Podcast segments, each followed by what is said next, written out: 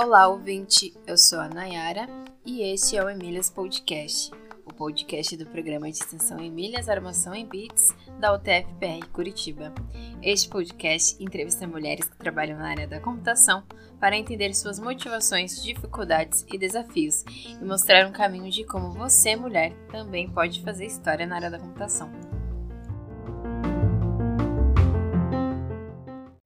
Olá, hoje estamos aqui com a Camila Martins. Ela é DevOps Engineer na Globo e conhecida como Punk do DevOps. Tudo bem, Camila? Tudo bem, é um prazer muito grande estar aqui.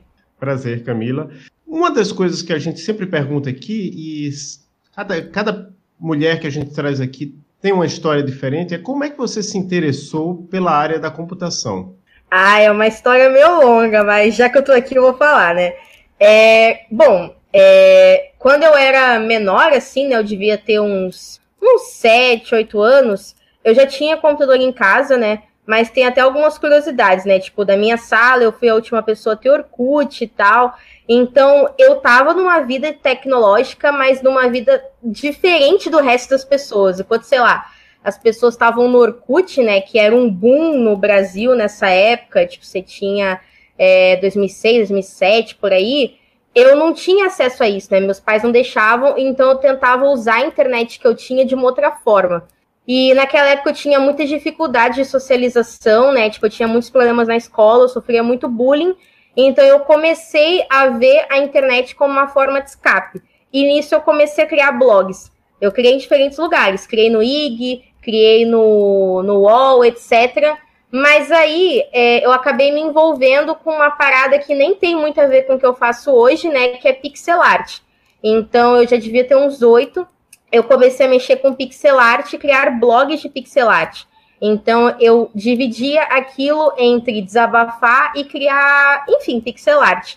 E aí eu acabei me envolvendo com outras pessoas, criar site, criar fóruns, etc. Eu tinha um blog pessoal, é, eu acabei passando alguns problemas nesses fóruns também. É, sempre foi uma pessoa meio isolada. E aí, é, com o blog e tal, eu, eu queria customizar o blog, né? Então eu queria, tipo, pô, eu não quero usar um template padrão, acho essa parada horrorosa. Então comecei a buscar como eu fazia isso. E foi aí que eu comecei a ver, tipo, CSS, HTML, uma coisa bem basicona, assim. Só que teve um dia, né? Isso eu já devia ter uns 11, sei lá, uns 10.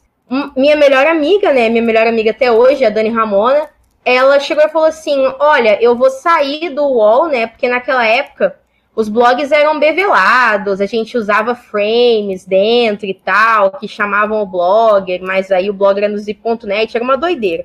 É, bevelados no Photoshop.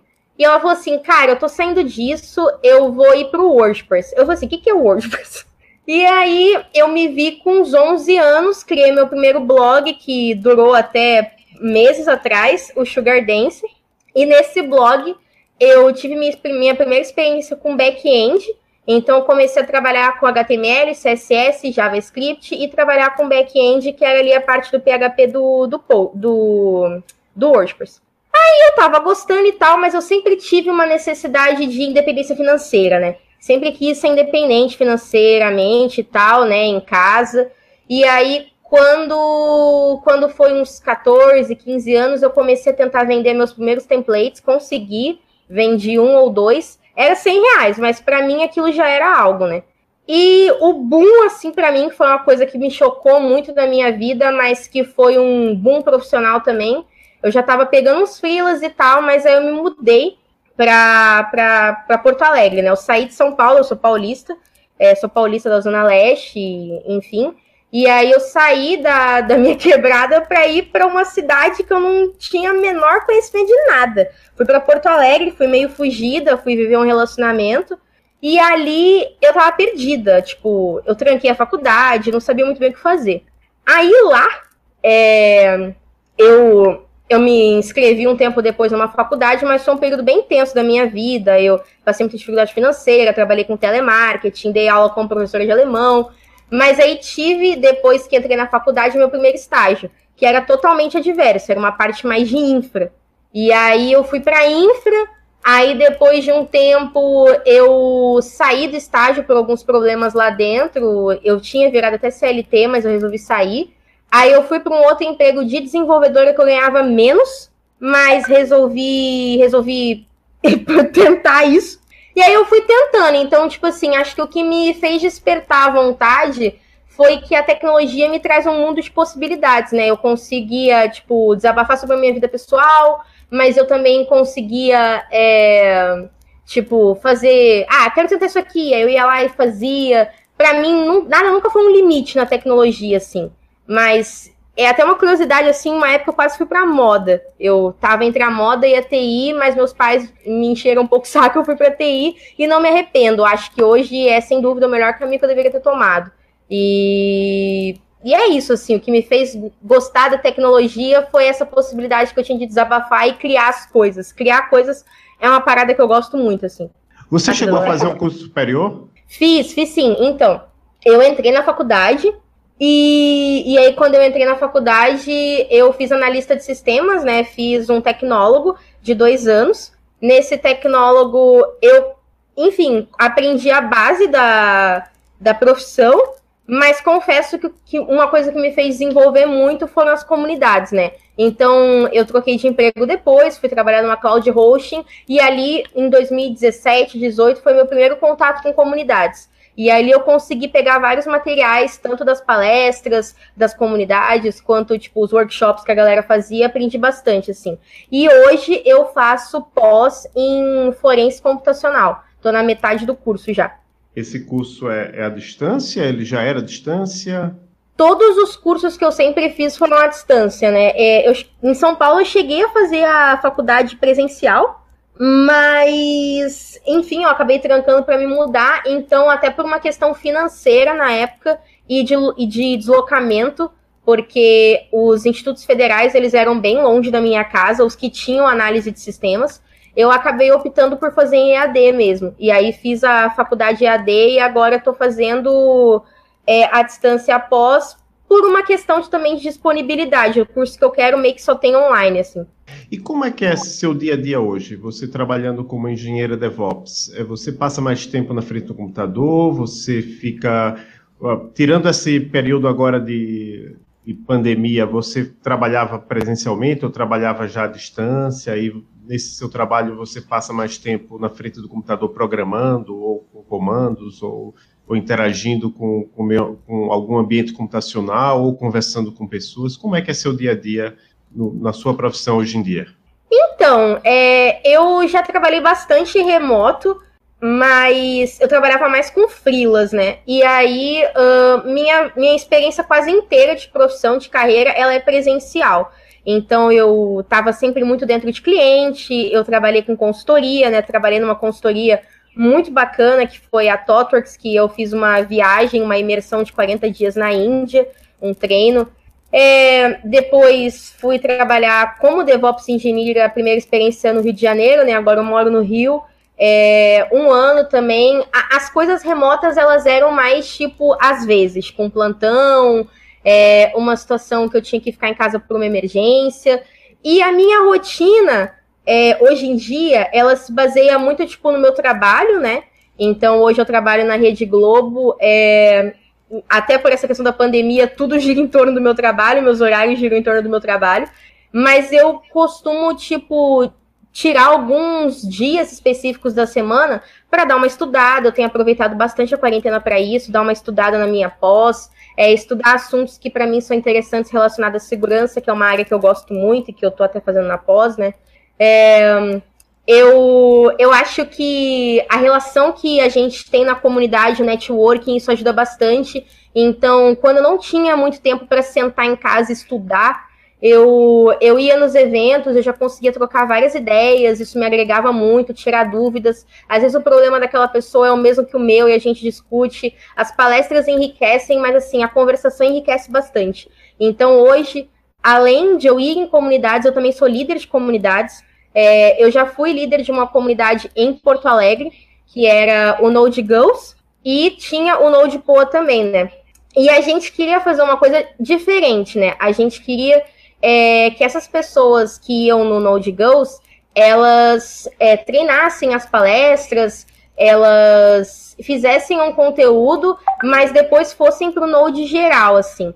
Porque isso foi um trabalho bem legal que eu fiz e que eu me orgulho bastante.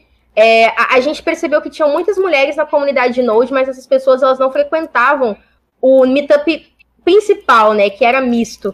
E a gente pensou que era justamente porque não era um ambiente seguro o suficiente. Porque talvez fosse dar uma palestra, alguém fosse fazer uma piada, ou talvez porque, enfim, né, questões sociais que a gente já sabe.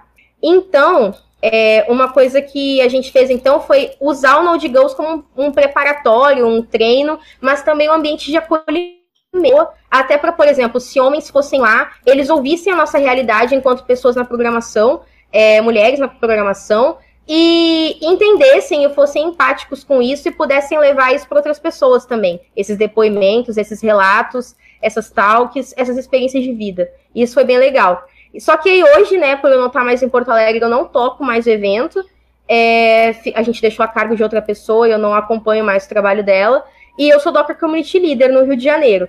Então, eu acompanho esses eventos, eu organizo, eu acompanho, eu faço, eu fiz até um recentemente.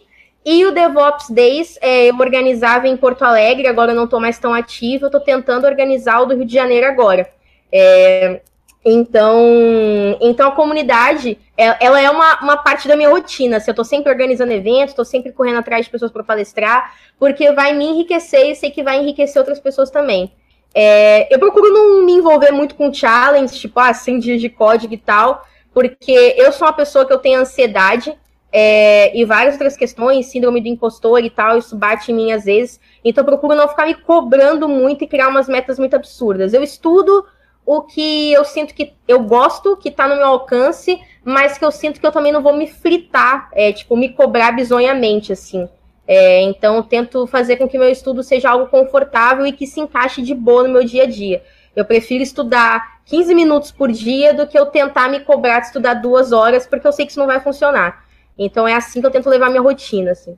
Você gosta de programar? Que você falou aí do, do Node, né? Node é, é considerado uma linguagem de programação ou é um, uma biblioteca para JavaScript? Eu não, Explica um pouco o que é que é o Node.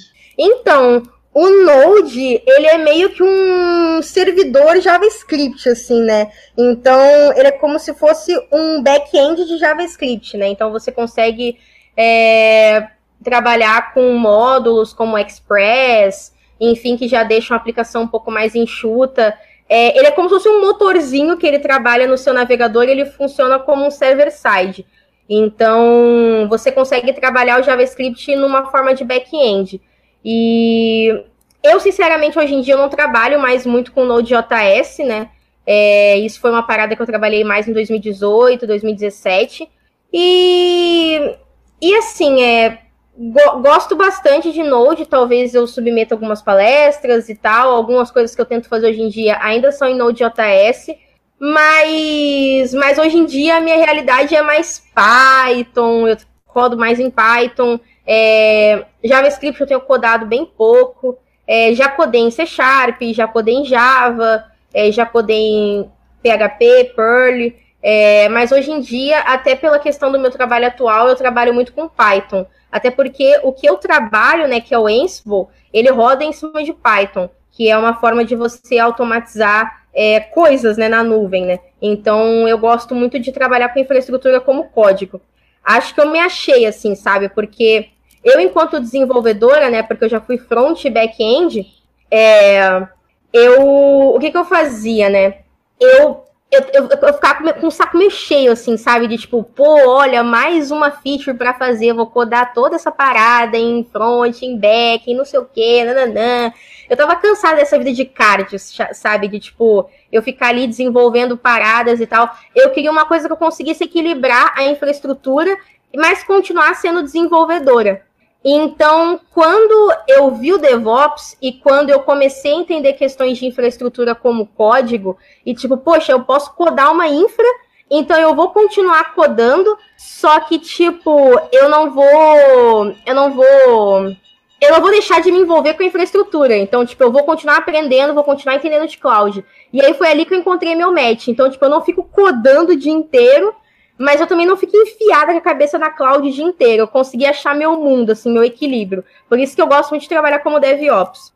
Tudo que você falou até agora, você usou várias palavras em inglês. É, a primeira pergunta é se você precisa da, da língua inglesa no seu dia a dia e quanto você precisa. Olha, todos os trabalhos que eu me envolvi, né, é, tipo, pediam inglês, né? Eu, que nem, por exemplo, para entrar na Globo, eu tive que fazer uma entrevista em inglês. Na Totworks também tinha que fazer entrevista em inglês. Mas, tipo assim, hoje na Globo, realmente, a minha realidade é muitas causas em inglês. Eu faço várias videochamadas em inglês, me envolvo com pessoas de projeto em, em que eu tenho que, que saber me expressar. E eu percebo que tem pessoas que às vezes têm um técnico muito bom, mas aí o inglês acaba batendo, assim. Aí numa reunião acaba não se expressando tão bem, enfim.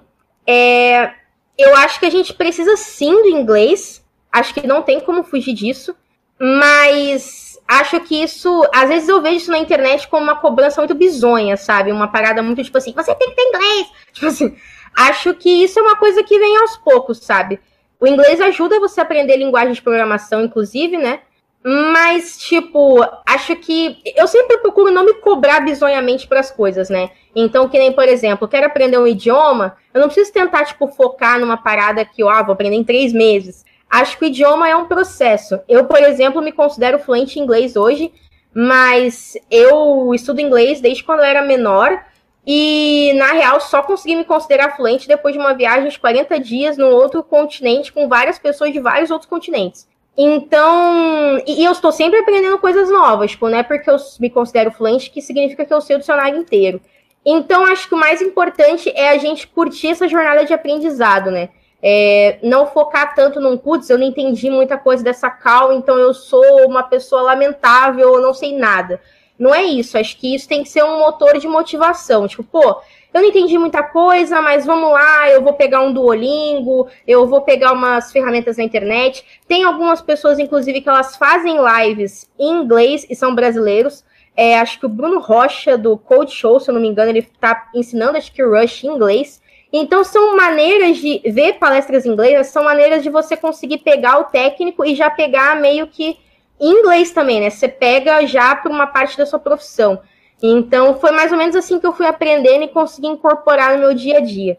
E a matemática? Você. Eu, eu, eu gosto de fazer essa pergunta porque eu sinto que há uma certa expectativa do pessoal do ensino médio, que é o nosso público-alvo também, de que para você fazer um curso da área de computação, para você ter uma carreira na computação, você precisa ser muito bom em matemática, tem que gostar muito de matemática no ensino médio. Você gostava de matemática no ensino médio? Olha, eu sempre gostei de matemática, eu amo até hoje, mas isso nunca quer dizer que eu tenha sido muito boa. No, eu fui muito boa até o ensino hum, fundamental, só que no médio, até porque eu comecei a dar uma dispersada, eu fui bem lamentável, na verdade. E, e na faculdade, é, eu passava raspando nas matérias de matemática, até porque eu tinha uma rotina muito bizarra. Então, às vezes, eu trabalhava 12 horas por dia na época da faculdade e ainda tinha que levar os meus estudos, né? É, e como eu não tinha uma faculdade presencial, e acho que isso é uma das coisas que eu sinto falta, pelo fato de eu não ter uma faculdade presencial, infelizmente as empresas, não todas, tá? Mas algumas empresas, elas não respeitam isso. Então elas acham, ah, você tá no EAD, então você pode cair mais duas, três horas trabalhando aí, depois você que lute. Então, é, então, como a empresa não tinha esse cuidado comigo e meio que não conseguia entender a questão do EAD e que eu estava fazendo uma graduação, eu não consegui dar a atenção que eu realmente queria na minha graduação. Isso é uma coisa que eu já estou levando de uma outra forma na minha pós. Eu quero dar atenção para minha pós, eu quero estudar minha pós. Eu quero que isso seja uma vontade para mim. Então, eu sempre pequei muito na matemática. Até hoje, é, que nem é, tem coisas que eu vou fazer no código que se envolvem em matemática talvez eu quebre um pouco a minha cabeça, sabe? Eu demoro um pouco, mas isso aqui terá não sei o que e tal. Mas, assim, não é uma coisa que, tipo assim, é um impeditivo, sabe? Acho que todo mundo consegue. Acho que nada como um bom Google. É, eu lembro daquele tal de Wolfram Alpha, um negócio assim. É, eu sempre consigo me virar é, com Google e com essas ferramentas, Stack Overflow, é, que apesar de o foco não ser necessariamente matemática, às vezes você procura um código e acaba envolvendo matemática. Então, assim, Infelizmente a gente vê esse discurso, né? Pô, não sou bom em matemática, melhor ir para outra coisa. Mas não, eu sinceramente não vejo a matemática como impeditivo para você programar. A lógica é muito importante. Eu bati muito na questão da lógica durante um tempo, mas é uma coisa que você vai pegando também. Tipo, você vai pegando com tempo de código, com ver as pessoas codando, com você ter uma pessoa que seja um mentor na sua vida, um mentor no seu trabalho, que tenha aquele tato com você, né? Porque estagiário você pode estar num estágio e o seu chefe não tá nem aí para você e te largar pro leão, ou você tem tá num estágio que, por exemplo, a realidade que eu vejo hoje na empresa que eu trabalho na Globo, a gente toma todo cuidado com o estagiário, tipo assim, a gente ensina, a gente ajuda, a gente faz o possível para que a jornada de aprendizado dessa pessoa seja a melhor possível e que essa pessoa bata menos cabeça possível para conseguir resolver as coisas e ajudar na faculdade também se for necessário. Então, isso é uma coisa, eu sempre tento passar isso é, para os estagiários, né? Hoje eu sou, sou pleno na, na Globo, é, mas eu sempre tento passar isso porque eu não tive essa vivência. Então, tipo, quando eu tava estagiando, a, a, nem não foi todo chefe meu que me ajudou com matemática, que me ajudou com código, que me ajudou com infra.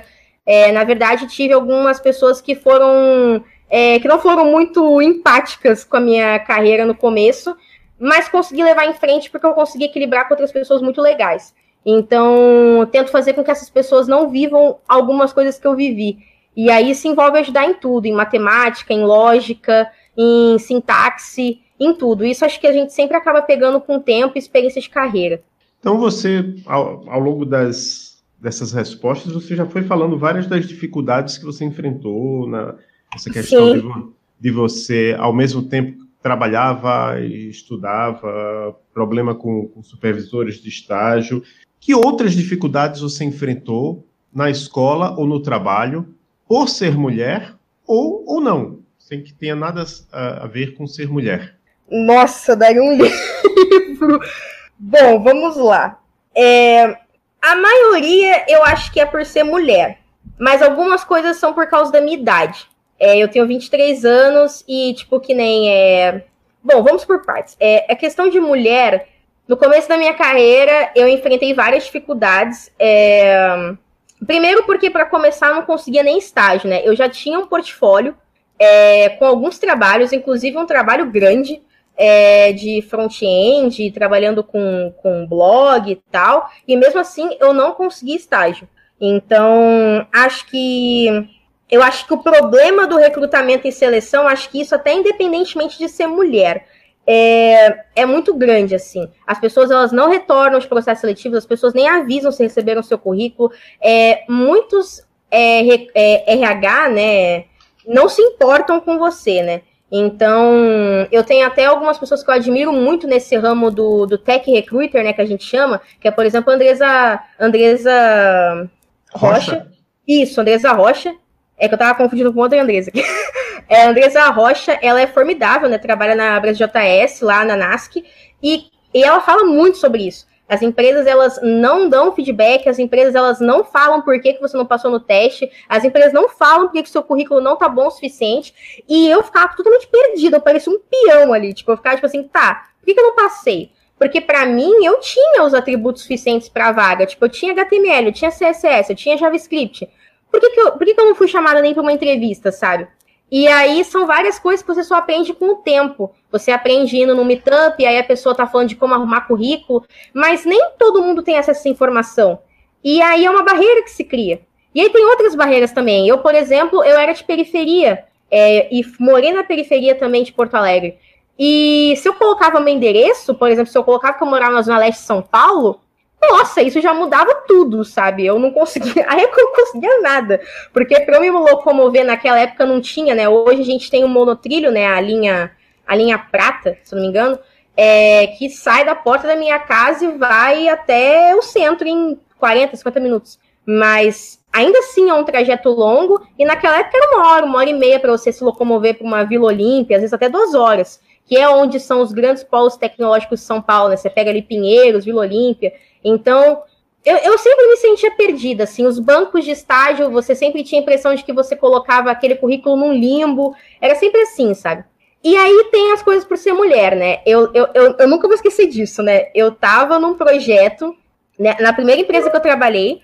E, e nesse projeto, é, eu era uma recém é, do estágio, estava fazendo várias coisas, eu estava fazendo uma migração on-premise de e-mail, eu ia migrar tudo do Exchange para a Microsoft é, Office 365. E, e eu lembro que um gestor meu, que era um cara que ele era certificado em 200 mil coisas de Microsoft, não sei o que, não sei o que lá, ele chegou em mim um dia ele falou bem assim: você, você não, mulher não foi feita para ser para trabalhar com tecnologia, porque mulher é muito maternal. Mulher não foi feita para essas coisas. E eu fiquei chocada. E eu lembro que eu tava com um amigo meu do lado, que é meu amigo até hoje, e ele ficou tipo, sabe?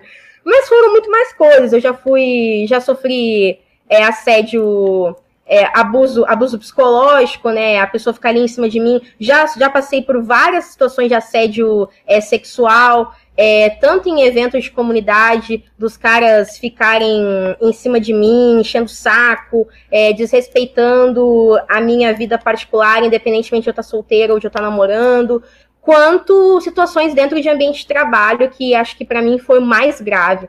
É, e aí foi até um dos motivos de eu ter, de eu ter tomado alguns rumos diferentes na minha carreira. Então, e, e acho que isso é o que mais dói, sabe? Porque quando você fala esses relatos, até mulheres, e, e, eu nem vou culpar tanto elas, porque nós vivemos numa sociedade que faz com que a gente também, tipo, ah, essa daí, sabe? É, você fala, pô, passei isso aqui, isso aqui. Ah, você tava. Ah, mas acho que não foi isso que ele quis dizer. Então, isso é muito grave, sabe? Mas, enfim. Aí passei por essas situações também. É... Aí também passei por situações em relação ao meu estilo. Então, por exemplo, é, quando eu falo que eu sou punk, não, não é uma avacalhação. Eu realmente é, participei um tempão de. Não tempão, né? Mas assim. É, vivi um tempo da minha vida inserida no movimento punk paulista e guardo essas, essas lembranças, esse modo de vida comigo até hoje. É, me considero, vivo esse modo de vida punk, ouço não só as músicas, mas eu vivencio o estilo de vida, vivencio o visual, mas vivencio enquanto atitude também. E eu tive problemas dentro de trabalho por causa disso, porque, sei lá, mesmo que eu entregasse um código legal, é, o cara tava engravatado lá, a mina tava com salto alto e eu tava com uma camisa do Sex Pistols e eu tava com um coturno, ou eu tava com uma botinha que não tinha muito a ver com o ambiente. Mas enfim, eram coisas que. A gente é uma, uma área de TI, sabe? Nós já somos mais ou menos mais enviesados por uma coisa sem muito dress code. Mas não é toda empresa que, que, que, que entende isso, né? Então, geralmente, empresas que têm um departamento de TI, elas não conseguem entender muito bem essa realidade. Ou que não vivem uma questão de tecnologia ou de media tech, como a gente fala dessas empresas de, te de telecomunicações que estão vivendo questões de mídia, como é o caso da Rede Globo, né? Então, empresas que não têm isso muito enraizadas, elas acabam por, por, por, enfim, ceder algumas questões que não fazem muito sentido, né? Mas acabam sendo questões sociais. E aí, enfim, né? É, ao longo do tempo e ao longo do fato de que eu fui conseguindo é, empregos que eu me sentia mais confortável, eu fui passando menos por essas questões e eu fui também aprendendo a me blindar. Então, eu conheci pessoas maravilhosas, eu conheci comunidades maravilhosas, conheci grupos, é, consegui aprender a me blindar em me defender verbalmente, em saber quais lugares a recorrer se acontecesse qualquer problema. E, mas ainda acho que a idade é uma barreira. E, e até por ser mulher, a questão da síndrome do impostor.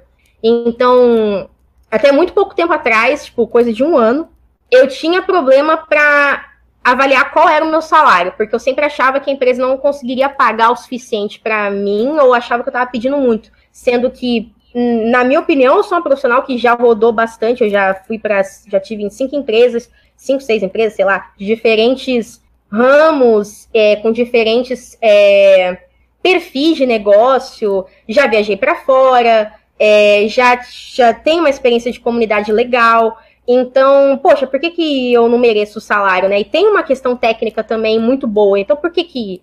Mas a gente sempre se diminuindo. Ah, eu acho que. Acho que esse salário não, né? Acho que é muito, não sei o quê. E a questão da idade, né? Então, quando eu peço um salário muito alto, tipo, ou, sei lá, né, pra mim o que eu mereço, é. Mas a gente sempre fica, até pela síndrome do impostor, né? Será que não é muito alto? A gente sempre fica nisso. É, quando eu vou pedir, E aí, tipo, a galera fica, nossa, mas você só tem 23 anos, tipo, você não tá nesse nível de, de expertise ainda. E aí isso bate um pouco, né? Porque a idade não quer dizer nada, né? É, então, então são algumas coisas, né? Por ser mulher, e enfim, né? Eu fico imaginando outros recortes sociais, né? Que as questões são muito mais complicadas e justamente por isso a gente tem que ter muito mais empatia, né? Eu vi que você vi agora que tem um canal no YouTube, um né? canal no YouTube, né? Sim. É, eu vi uns vídeos é, eu... anteriores que são meio que uns monólogos. Você tem até um que eu acho que você fala sobre a história da sua carreira, né? E agora você está fazendo umas lives, né? Eu queria diz pra gente como é que é esse seu canal, qual é seu objetivo com o canal? Então, é, às vezes as pessoas me perguntam, né, por que, que um YouTube e não o Twitch se, se você tem feito mais lives, né? Eu, eu gosto do YouTube porque no YouTube eu posso fazer tanto é, lives como posso fazer uploads desses monólogos, né? Que acredito que quando tudo se normalizar da quarentena, acho que eu vou ter um pouco mais de dificuldade de fazer lives e vou ter que fazer mais uploads de coisas programadas é, monólogo, né? Então, é, eu gosto do YouTube, acho que enquanto ferramenta também de propagação de conteúdo, eu acho que ele alcança mais pessoas e, e acho que essa é a minha ideia. Eu quero compartilhar conteúdo, mas eu quero fazer isso é, de uma forma que eu não esteja sozinha. Então, tipo, eu não quero ser só eu ali falando de Ansible, eu falando de Jenkins, eu falando de não sei o que, eu falando de DevOps. Eu quero chamar pessoas da comunidade, porque foi a comunidade que me moldou, que moldou minha carreira. Eu sou muito grata a, aos networks que eu fiz, nas comunidades de Python, de JavaScript, de DevOps, é, enfim, de PHP, etc., de open source, enfim. Então, eu quero chamar essas pessoas, porque acho que às vezes a pessoa ela tem muito a agregar, mas ela, tipo, pô, não tem um canal no YouTube, ou ah, não tô muito afim de fazer uma live, não sei o quê, acho que eu vou ficar por aqui mesmo. É, e acabam não compartilhando o conteúdo, que elas são muito boas. Então, eu queria muito fazer é, materiais compartilhados. Então, que nem, por exemplo, todas as minhas lives tem alguém, né? É, eu já chamei o Maurício, que é um cara daqui da comunidade do Docker Hill. Já chamei o Sebastian, que ele é da comunidade de Docker também de Postgres. A minha ideia é, é chamar pessoas que um canal ou não, mas enfim, que talvez, algumas que talvez a galera não conheceria e são muito boas, sabe? E que podem compartilhar um conteúdo legal. E quero que o foco seja DevOps, segurança, é, questões que envolvem DevOps, então a gente pode falar de cloud, a gente pode falar de ferramenta, é, mas enfim, também cultura, né? Porque é o mais importante do DevOps. E também quero fazer algumas coisas diferentes, né? Que nem agora, quarta-feira, é, eu vou ter uma live que eu vou fazer um ensaio para minha palestra do Linux Chips, que é no dia seguinte, dia 30 é, de abril, às 4 horas da tarde.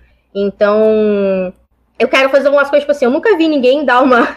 fazer um ensaio é, numa live de, de palestra, enfim. Eu, eu, quero trazer feedbacks da comunidade e que esse canal sirva à comunidade. A minha ideia é mais ou menos essa. É, essa, essa ideia de fazer um, um ensaio, de, uma palestra, de uma palestra, a gente faz isso faz muito, isso na, academia. na academia. No caso, você vai fazer uma live e depois você vai apresentar num evento que vai ser ao vivo também no online, Sim. é isso? Sim, é porque também é uma forma de eu deixar esse conteúdo no meu canal também. É, se alguém quiser procurar e tal. É, eu e Jefferson chegamos num acordo, né, de que, tipo, quanto mais esse conteúdo tiver espalhado em diferentes canais, enfim, não só no dele, mas no meu também, melhor.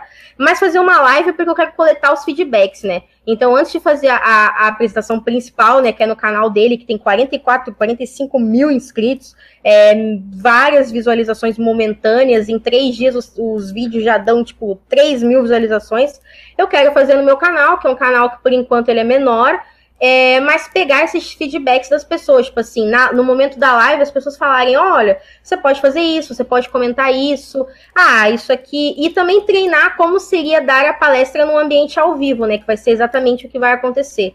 Então, acho que vai ser uma experiência interessante. É, só para deixar, deixar, claro, a gente está gravando, tá isso, gravando aqui isso aqui em 27 de abril, 27 de abril e a sua palestra, a sua vai, palestra ser vai ser a no dia 30 de abril e a live vai ser dia 29 de abril, certo? A, a, minha live do meu canal é dia 29 e a do Linux Chips, que é a principal, né? A grande apresentação lá, vai ser dia 30. Certo. Eu vi que você também tem É, na verdade, você escreveu aqui um, no dia 13 de abril um post no seu blog, né? A história do meu rolê. Que é basicamente, basicamente contando a história da sua vida e da sua carreira, não é isso? Isso, sim, sim. É, eu não contei exatamente tudo, né? Porque tem algumas coisas que são realmente bem intensas, mas eu procurei escrever a maior parte, assim, algo que talvez um podcast fique muito grande, algo que talvez um vídeo fique muito grande, então preferi escrever. E passei muitas situações, assim, bem intensas, é, enfim, confiar em pessoas erradas, é, passar dificuldade financeira por causa disso, mesmo estando numa multinacional. Então, o meu blog, ele é um lugar em que eu vou compartilhar conteúdos que eu faço da comunidade, né? Então, tipo, ali tem até uma parte ali em cima de contribuições da comunidade. Então, tem as principais palestras, né? Ou quase todas que eu fiz desde 2017. E. Mas também vou falar algumas coisas que são meio que de vida, assim. Até porque eu sinto um pouco de falta disso quando a gente fala de tecnologia, né? A galera foca muito em hard skills e esquece de soft skills, esquece, tipo. A gente sempre fala isso no meio do DevOps, né? Que a gente tem que derrubar a teoria do herói, né? Não é porque, por exemplo, até o Gomex, o próprio Jefferson, outras pessoas falam isso, tipo, não é porque, sei lá, eu sou um keynote, eu sou não sei o quê, que eu não tenho problemas, que eu não tenho síndrome do postor, que eu não procuro coisas no Google, no Stack Overflow. Então, acho que passar essas experiências de vida são importantes para as pessoas verem como um canal de motivação e de proximidade. Tipo, pô, eu sou muito parecido com fulano, então eu também posso me dar bem nessa tecnologia, sabe? Transformar isso numa forma de trazer as pessoas mais para perto, assim. Maravilha. Eu acho que é, você tem mais ou menos a ideia que a, a, gente entrevistou aqui a Andresa Rocha, né? E ela falou que a Brasil JS é, é multicanal, né? Então eles estão no YouTube, eles têm um, um, uma newsletter, né? Você também está indo divulgando as suas atividades em vários canais, não é isso? Sim, sim, exatamente. É, antes eu fazia mais Twitter e tal, mas eu percebi até com. Eu já, isso já era um projeto antigo, né? Eu já queria fazer canal no YouTube há muito tempo. Mas com, com a quarentena, o tempo, pouco tempo livre que eu tenho, eu consegui to tocar esse projeto. Então, então eu tô gostando bastante e pós-quarentena quero que isso também se incorpore na minha rotina, porque tem sido uma experiência muito legal. Eu também tenho aprendido bastante coisa. É, você também, por essa página que você falou de contribuições com a comunidade, você participou de vários eventos também, né? Infelizmente Sim. agora a gente está sem eventos presenciais, mas você gosta de participar de eventos presenciais? Sim, eu, eu gosto bastante. É, tem alguns eventos que eu tenho um carinho especial, né? É, eu gosto muito da Python Brasil, é, eu gosto muito da comunidade de Python brasileira, é, é, formidável e acho que eu diria até. Conheço poucas pessoas de fora que, é, de Python, mas as poucas que eu conheço, que são keynotes e tal, que vêm para dar palestra no Brasil, também são pessoas formidáveis. É, eu gosto muito também da comunidade de DevOps, então eu sempre estou indo em vários DevOps Days. Eu já fui keynote do DevOps Day de Fortaleza, foi até uma surpresa para mim, eu jamais me imaginava keynote, e foi muito legal isso. É, eu já fui, é, eu já dei palestra remota para Aracaju, para Belém, DevOps Days. É, também já, já estive no DevOps Days do Rio, é, que foi até um dos motivos que me fez morar aqui no Rio de Janeiro é, foi quando eu vim no DevOps Days do Rio, conheci algumas pessoas, conheci meu namorado, inclusive, meu. Quem seria meu futuro namorado? É, também participei de outros, é, eu fui organizer, como eu falei, do de Porto Alegre. É, acho que eu tô esquecendo. Ah, fui no de, de, de, Espírito Santo, que foi um DevOps Days formidável, extremamente bem organizado. O Gleidson e a Michelle mandaram muito bem.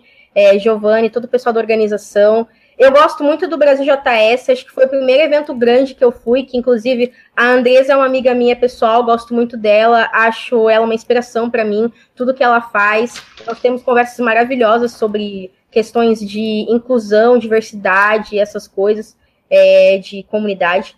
E assim, eu gosto muito, mas devido à situação atual, eu tive uma conversa muito interessante com um cara que eu gosto muito da comunidade também, que é o, que é o Eric Eric Wendel, é, o Eric Wendel, que acho que a quarentena, por mais que a gente esteja passando essa situação trágica, né, eu acho, eu não gosto de estar em quarentena, né, mas é necessário, é, acho que a quarentena é uma oportunidade no sentido de eventos internacionais, porque muitos deles estão online, então a gente pode submeter para dar palestra nesses eventos. Então, então tem até um site interessante que acho que é o confis.tech, alguma coisa assim, que eu consigo ver vários eventos de Kubernetes, DevOps, segurança, e é uma oportunidade de a gente começar a se inserir nesses lugares também. E conhecer outras pessoas, outras comunidades, enfim, né? Então, eu gosto muito, mas assim, acho que nada substitui o calorzinho humano, né? De você estar tá ali correndo para lá e para cá, por causa de credenciamento, não sei o quê, e você conversar presencialmente.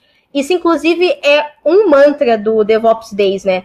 É, inclusive, a gente está pensando como que a gente vai organizar DevOps Days se um dos nossos focos principais são os, a, a questão do contato humano, né? Do networking presencial, da gente se olhar, da gente trocar cartão, da gente ter conversas, não sei o quê.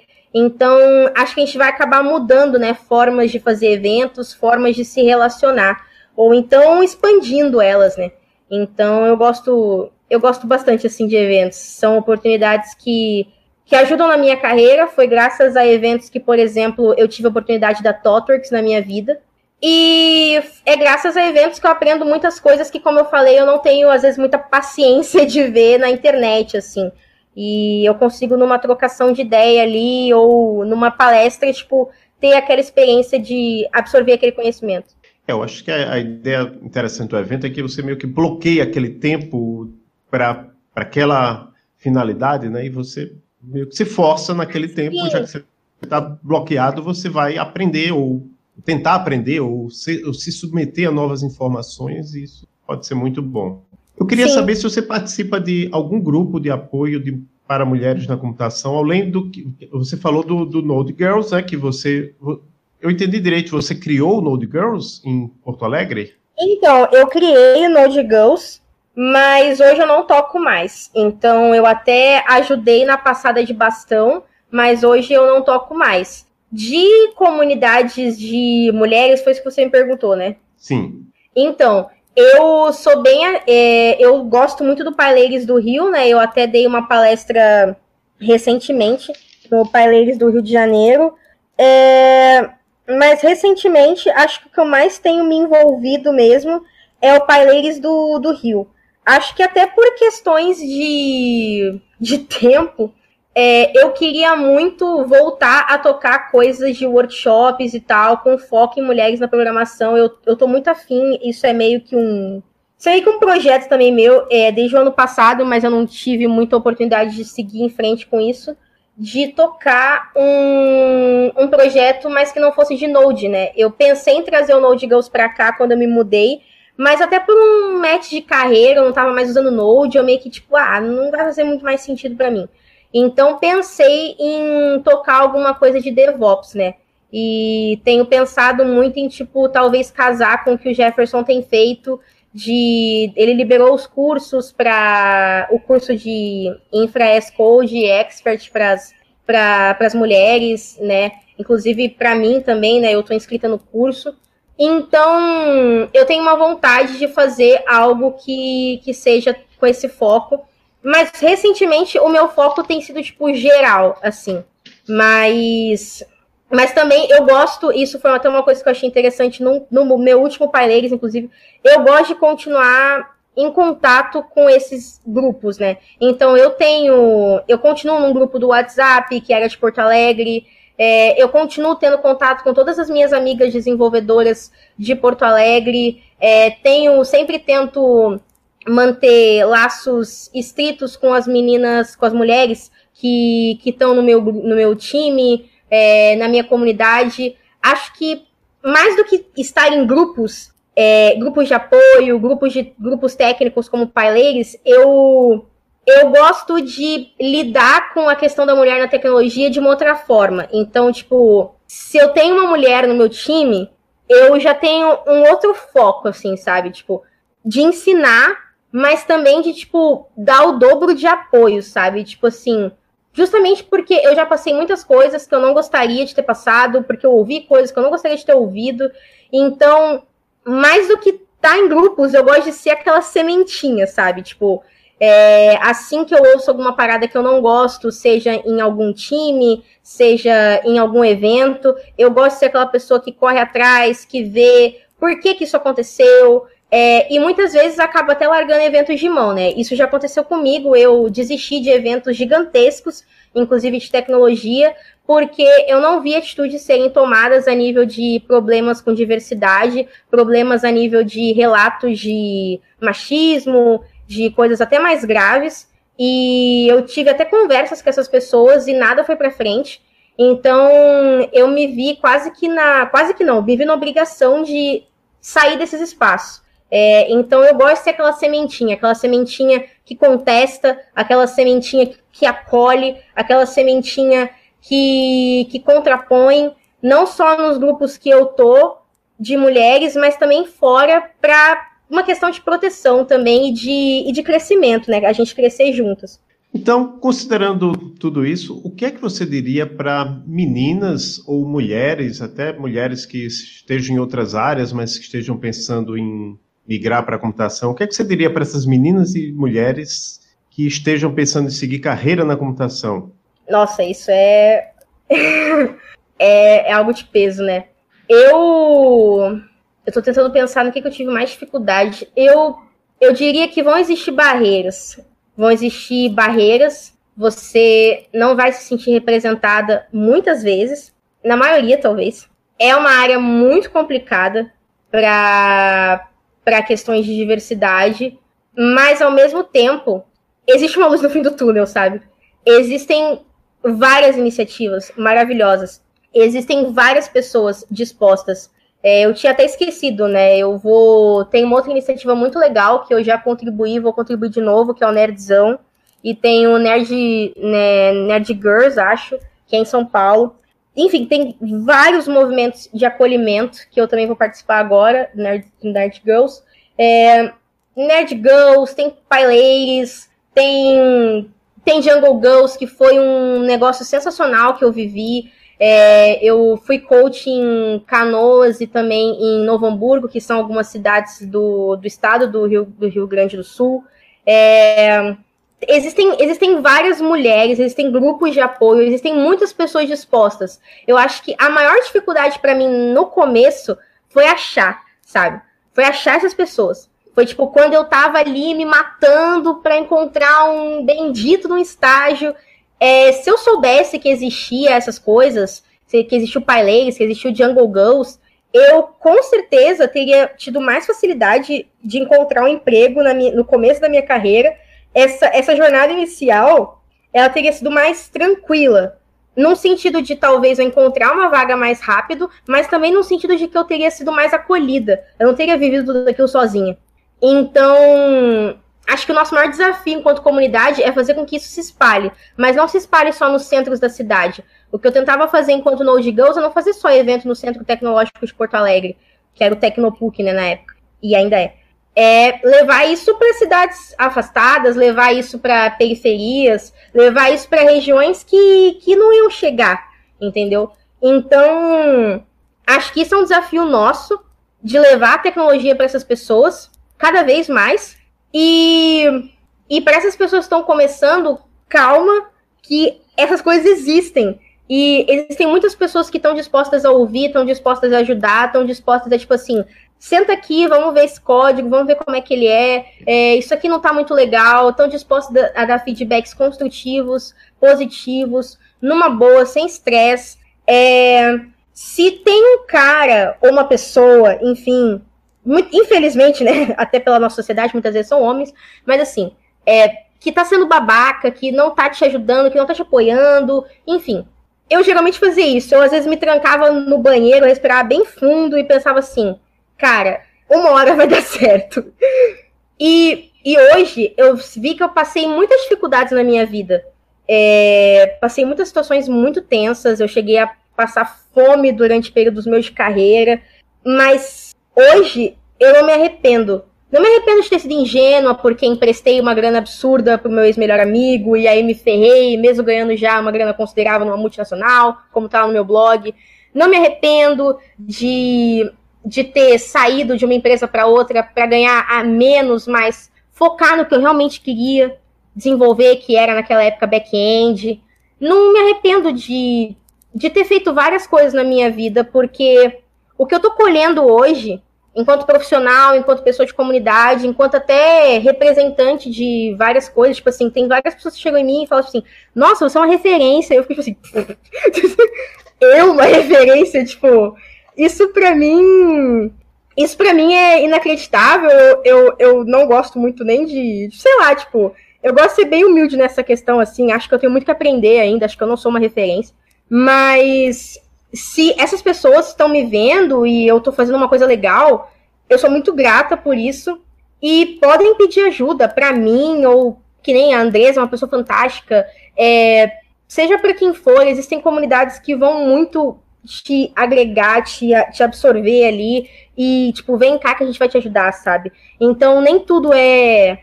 A gente vai passar problemas, mas a gente também vai ter. Vai chegar um momento que vai ter um problema ali, mas vai chegar uma pessoa. Ó, oh, peraí, chega. Você tá passando muito problema, mas eu vou te dar a mão. E aí as coisas vão começar a melhorar. Então, é uma, é uma área difícil, é uma área complicada, mas a gente vive numa sociedade que é muito difícil, né? Então eu procuro me apegar, me apego em grupos, me apego em pessoas, me, me apego em iniciativas que fazem o meu, meu minha saúde mental, meu psicológico é, e o meu empoderamento, né, ficarem mais tranquilos e eu saber que eu não tô sozinha. Acho que, é, acho que era isso onde eu queria chegar. Vocês não estão sozinhas, sabe? Acho que essa é o mais importante. É uma mensagem muito difícil de passar, porque, enfim, né? Eu mesma quase desisti de TI, eu ia pra moda, e, e o que me fez ir para TI foi o apoio dos meus pais. Às vezes você não tem esse apoio em casa. Mas vale o que você acredita. Às vezes você não tem apoio em casa, mas você vai conseguir apoio numa faculdade, né? Vocês têm esse, esse podcast, vocês fazem esse trabalho maravilhoso. E tem tantos outros lugares que fazem isso, sabe? É, tem muitas pessoas ruins, mas tem muitas coisas boas que compensam essas pessoas ruins e com certeza acho que o bem sempre vence no final, né? Eu queria saber, queria saber de você, se você tem, tem algum, algum livro, livro, filme, filme série, podcast, música, qualquer coisa que você queira indicar, técnico ou não técnico, para as nossas e nossos ouvintes. Bom, eu, eu vou até pegar o livro aqui, eu juro que eu não li ele ainda, mas eu ganhei ele num sorteio. Eu não cheguei a ler esse livro ainda, mas a galera que, que me falou assim. Era um evento de PHP, né? Era o PHP Women, né? Que é aqui do Rio de Janeiro. É, eu também já, já dei palestra lá e, e é tocado por uma mina que eu admiro muito, que é a Daiane. É, e eu ganhei esse livro lá e ele se chama Clube da Luta Feminista, um manual de sobrevivência para um ambiente de trabalho machista. Eu não li ele, então talvez tenha uma coisa nele que eu não concorde, mas quem sabe, tipo, seja um, algumas dicas nele, pelo que eu ouvi, né, pelo que a gente estava conversando no dia, seja uma porta de entrada para você conseguir se defender, né? Talvez tenham coisas que eu gostaria de saber se quando eu vivi momentos muito pesados da, da minha carreira em alguns ambientes de trabalho, né? É, eu gosto muito de música, né? Eu, eu me apego muito em música e a música, para mim, ela ajuda muito na minha saúde mental. Então, quando eu tô triste, quando eu tô chateada, quando eu sinto que eu não sou boa o suficiente, eu ouço música. Então, as coisas que eu mais gosto de ouvir, né? Eu gosto muito de punk, né? Obviamente. A banda que eu mais gosto é Die Totenhosen, que é uma banda de punk alemão. É... Mas não é nem por letras em especial, assim, óbvio que eu gosto das letras, mas acho que é muito por uma questão de sonoridade. Acho que a gente tem que ouvir coisas que nos fazem bem. E Aí a galera, aí a galera me zoa, que acho que fala que eu sou uma punk meio Nutella, mas uma coisa que eu gosto é uma, duas mulheres que que eu gosto muito no mundo da música e que três na verdade, que que eu ouço e que me fazem muito bem. É, uma eu acompanho desde quando era menor, que é a Lady Gaga. É, ela é uma mulher que ela é para mim completa musicalmente, né? Ela toca, ela compõe, ela produz, ela canta. E ela tem algumas músicas que, quando eu tô mal, assim, eu ouço. Então, é, principalmente o álbum dela, Born This Way, foi um álbum que me ajudou muito no momento meu pessoal de me compreender, compreender a minha orientação sexual, compreender é, quem eu era no mundo, compreender o meu estilo. É, eu gosto muito também, obviamente, da Beyoncé. é, que também é uma mulher sensacional e tem toda a questão do recorte dela, a questão de negritude. Acho que acho que nós temos muito que, que ler, que entender, é, para a gente, enfim, né, não, não falar coisas idiotas, né, não sermos babacas. Então, acho muito importante a gente ler e também colocar na nossa vivência no nosso estudo, né, é, é, ler sobre, né, entender outros recortes sociais e ser aliado dessas lutas também. E, e, uma outra mulher que eu gosto muito, e acho que a música dela que eu mais gosto, que, tipo, eu sempre ouço pra, tipo, sabe, é, me levantar quando eu tô muito mal, e é uma música muito de empoderamento pessoal, é Mother's Daughter, da Miley, é, Miley Cyrus. Ela saiu daquele mundo Disney e ela conseguiu fazer músicas bem é, letras muito bacanas, ela consegue ter uma sonoridade bem independente, ela inclusive já lançou coisas independentes de gravadora, então ela tem um trabalho bem legal, assim, pós-Disney, assim, eu gosto bastante. Enfim, é, tem outras mulheres fantásticas que já são do universo punk, você tem é, a Deb do, do Blonde, você tem você tem a John Getty, a você tem a a Hannah do, do Bikini Kill, são várias pessoas assim que eu ouço. É, Rebel Girl é uma música que eu gosto muito também do Bikini Kill, é, que, enfim, me, me inspira muito.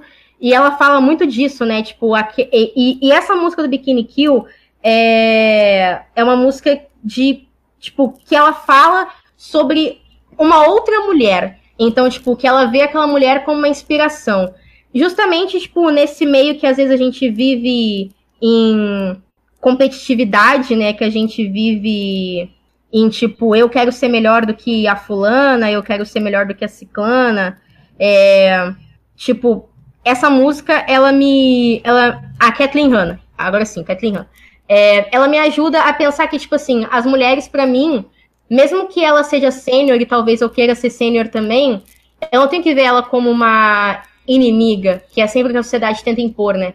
Eu tenho que ver ela como uma, uma amiga, sabe? Eu tenho que ver ela como uma aliada, como uma pessoa que vai me ajudar a me desenvolver. Então, eu, eu sou muito grata, assim, à música por ter me desenvolvido, por ter desenvolvido meus gostos, por ter desenvolvido meu estilo. É... E, enfim, assim, escuto... eu, eu sou uma pessoa muito eclética, então eu não fico só no punk, assim, porque eu acho que o mundo, ele tem muito a a, a, contribuir, né? Então eu gosto de ouvir diferentes coisas, diferentes culturas e que de alguma forma vão fazer bem. E que vão me tirar de um momento de estresse, vão me tirar de um momento de, de querer surtar no trabalho. Eu pego, saio, desopilo um pouco, ouço uma música. Acho que música, independentemente do que, que você gosta, acho que é uma boa forma de desopilar e de, e de de conseguir empoderamento. E acho que pessoas também, né? Eu, existem várias pessoas no mundo da TI que eu admiro bastante. É, eu gosto muito da Natália Reis, é, a própria Andresa, que é Tech Recruiter. Eu tenho várias outras mulheres, tem a Bianca Rosa, da comunidade do Paileires. É, tem, tem várias outras minas muito bacanas de, de, tecnologia. Tem a Aline, a Andressa, que é da parte de Paileires também. A Aline, que é mais a parte de JavaScript. Tem a Evelyn. É, são, são muitas pessoas, assim, que. É, a Daniela Petruzalek, que agora está no exterior, que é uma pessoa que. Ela foi uma mentora na minha carreira durante um bom tempo. É, a Shame, é, Raman, que hoje está na Oracle e também foi uma pessoa que contribuiu muito para minha carreira. Enfim, são mulheres que não necessariamente são de DevOps, mas que com certeza contribuíram muito para o meu profissional, assim, e que eu sigo como uma inspiração. E, e para mim é isso, assim, ter pessoas como inspiração, mas saber que se eu puder mandar uma mensagem para elas no Telegram, elas vão me responder, assim, sabe? Isso é muito satisfatório para mim. E as pessoas são alcançáveis, sabe? É, acho que é outro mito que a gente tem que quebrar. Tipo, não é porque é o Gomex, não é porque é, sei lá, é, o Somatória, a Natália Reis, não é porque são pessoas que são keynotes que elas são inalcançáveis. São pessoas de comunidade. Você manda uma mensagem, elas vão te responder numa boa, sem desumildade é, porque elas também são de comunidade, também já viveram muita coisa, sabe? Então estão ali para agregar e contribuir. E isso é o mais interessante, é o que eu mais gosto, assim. Acho que me inspirar em pessoas, ouvir música. E eu não sou muito de ler, não, mas, mas assim, é, eu gosto muito de trocar ideia. Acho que é isso que me, que me faz agregar mais, assim, e me faz ficar melhor. Onde é que as pessoas podem saber mais sobre você? você eu, eu vi que você tem um site, né? Você está no Twitter, você tem mais outras coisas. Ah, sim, tem um claro canal no YouTube, outros sites, outros, outras redes sociais que você divulgue o, o que você faz ou não? Olha, os lugares que eu mais tô. O Instagram é punk do DevOps também, mas é uma vibe. É um pouco mais pessoal, né? Então, tipo, não esperem que eu vá ficar postando coisa de programação o tempo inteiro. Eu posto até algumas coisas minhas lives, mas é uma coisa bem programação, é bem pessoal. Então eu posto fotos da minha vida, da minha, da minha espiritualidade, da minha, do meu dia a dia, que nem sempre é programação. É, eu acho que o lugar que eu mais estou ativo é o Twitter, que também é punk do DevOps. Então lá eu posto sim muita coisa de programação, mas também posto, tipo assim, sei lá, eu vou do punk ao BBB. Então, tipo assim. É... Mas é um momento, é um lugar que eu geralmente estou sempre online, estou sempre trocando ideia e estou sempre disponível. Telegram é uma coisa que eu acesso muito, mas eu também tô lá com esse mesmo é, username. E o meu, meu, meu canal, assim, né, recentemente é a coisa que eu mais tenho trabalhado de conteúdo, né? Feito uploads e tal. Então, acho que são as fontes que as pessoas mais conseguem me achar fácil, né? É, Telegram, é, Twitter principalmente. Instagram, numa vibe mais pessoal, e o canal, blog, enfim, é, pode mandar comentários. Eu geralmente consigo visualizar aqui e responder no meu e-mail rapidinho. Então, são bons canais aí para me encontrar. Muito obrigado. Eu queria saber se tem alguma coisa a mais que você queira falar, mandar um abraço para alguém. O que é que você tem a mais para a gente? Muito, muito obrigada por essa oportunidade. É, eu tava com saudade de gravar podcast. O último podcast que eu gravei é, foi o Gatilho Cósmico do, do Gomex, que é o que eu contei. Só que aí foi uma coisa mais assim de realidade de trabalho. Eu fiz um podcast sobre eu fiz um sobre mulheres na tecnologia quando eu trabalhava na Ambler, e eu fiz um outro que era que é esse gatilho cósmico, que foi sobre como trabalhar como DevOps. Mas era só em DevOps, assim. Eu nunca tive uma oportunidade de falar da minha carreira e da minha vida por tanto tempo, assim. Então eu tô muito grata. Muito obrigada ao Emílias por essa oportunidade maravilhosa. É, eu não sabia que tinha o podcast da Andresa, eu vou querer muito ouvir isso. então, eu estou muito feliz, estou muito agradecida. É, eu acho que eu tenho com certeza alguns agradecimentos a fazer. Acho que a nível de, a nível pessoal, eu sou muito grata aos meus pais. É, a minha mãe foi uma pessoa que me criou é, sozinha e toda a base que eu tenho educacional eu tenho graças a ela. O meu pai, é, ele não teve tão presente assim, mas ele também, eu sei que ele nunca me abandonou, então eu sou muito grata aos dois. É, eu sou muito grata hoje à pessoa que eu tô. Eu passei uma série de dificuldades em relacionamentos amorosos, mas hoje eu tenho uma pessoa que. Isso é muito importante quando a gente consegue chegar num nível de autoestima.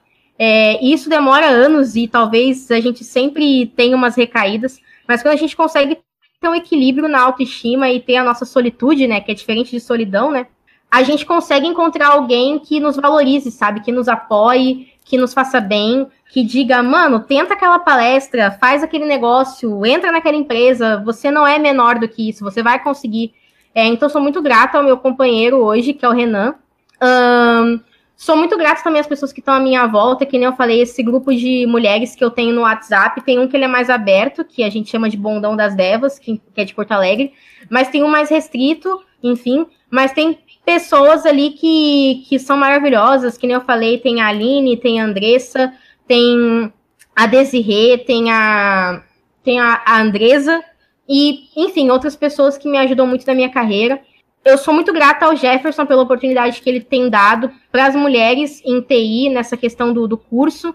E também esse evento maravilhoso que ele tem feito, que eu Fico em Casa Conf, que tem dado oportunidade para várias pessoas palestrar, inclusive algumas pessoas que nem têm muito, muito tipo, nunca, não, não, palestraram assim tanto, e ele já deu essa baita dessa oportunidade, achei muito legal. É, enfim, sou muito grata a essas pessoas que eu falei, a Shame, a Daniela Petruzalek. E eu provavelmente vou ser muito injusta, porque eu vou esquecer vários nomes, mas eu sou muito grata às comunidades no geral que moldaram a minha carreira. É, no começo da carreira, eu participava muito dos Linux. é, participava. Meu primeiro evento que eu tive um contato e pensei, é isso que eu quero para minha vida foi no DevOps Days. Foi DevOps Days de Porto Alegre de 2017. Foi em 5 de agosto, nunca vou esquecer. Um, ter a comunidade do Brasil JS, acho que foi a primeira que me deu um espaço para palestras maiores. Então, eu participei do RSJS, participei do Front in Poa. Sou muito grata ao Jadson e ao Felipe também.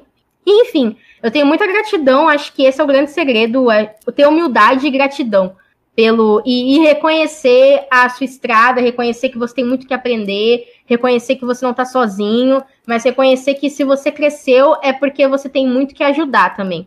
Então, muito obrigada, muito obrigada mesmo por essa oportunidade e e valeu, pessoal. Continuem esse trabalho fantástico aí que vocês estão fazendo e impulsionando mais minas na tecnologia e de diferentes recortes, né? Isso é que é o mais importante. Bom, nós que agradecemos. Eu, eu queria dizer queria também dizer que também você falou do, da, da Andresa Rocha, mas teve também a, a Débora Duarte, que foi entrevistada também, num, e você está num vídeo com ela da, da Brasil JS. Sim, né? Eu amo ela! Maravilhosa. Mas é isso, acho que já, já foi o suficiente, já tem material para um ótimo episódio. Então, muito obrigado, Camila, e um grande abraço. Muito obrigada, que isso, imagina. Sigam o Emílias no Twitter, no YouTube, no Instagram e no Facebook para saber as novidades. Escutem o podcast no Anchor e nos demais agregadores de podcast, Spotify, Pocket Casts e outros, procurando por Emílias Podcast. Esse é um projeto de extensão da Universidade Tecnológica Federal do Paraná, o TFPR Campus Curitiba, e acesse a nossa página